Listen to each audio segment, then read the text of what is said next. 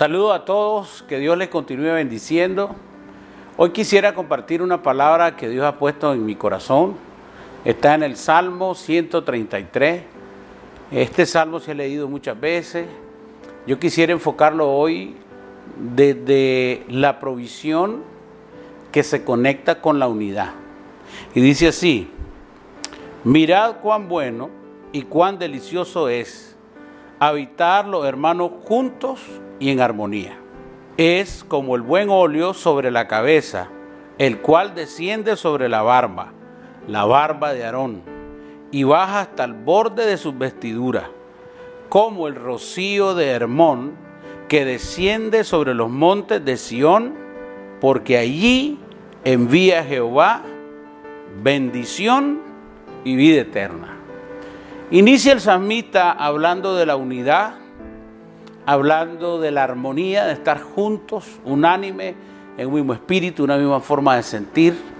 Estar juntos en un lugar no significa estar en armonía.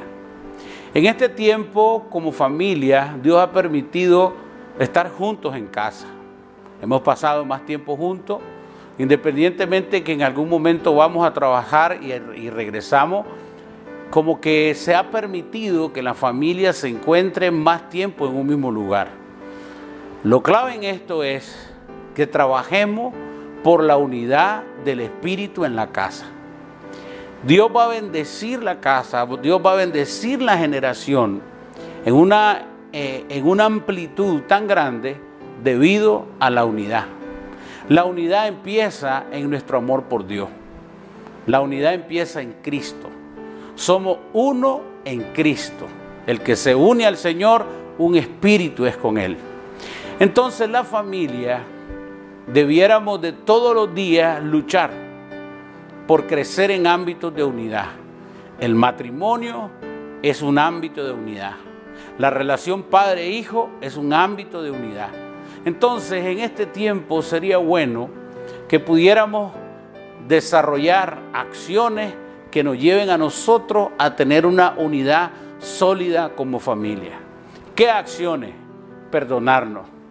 ¿Qué acciones?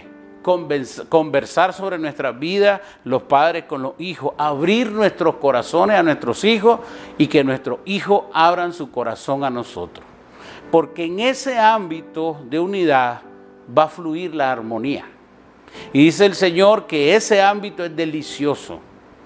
Y al final, en este, en este salmo dice, enviaré bendición y vida eterna. Y hay una comparación con el monte Hermón. Hay una comparación que tiene que ver con la provisión completa. Porque a la falda de este gran monte de Sión siempre llovía, siempre había un rocío que permitía que las tierras pudieran siempre dar frutos y producir. Entonces Dios está diciendo, es tan grande la bendición que sigue la unidad que en todo tiempo tendrá provisión.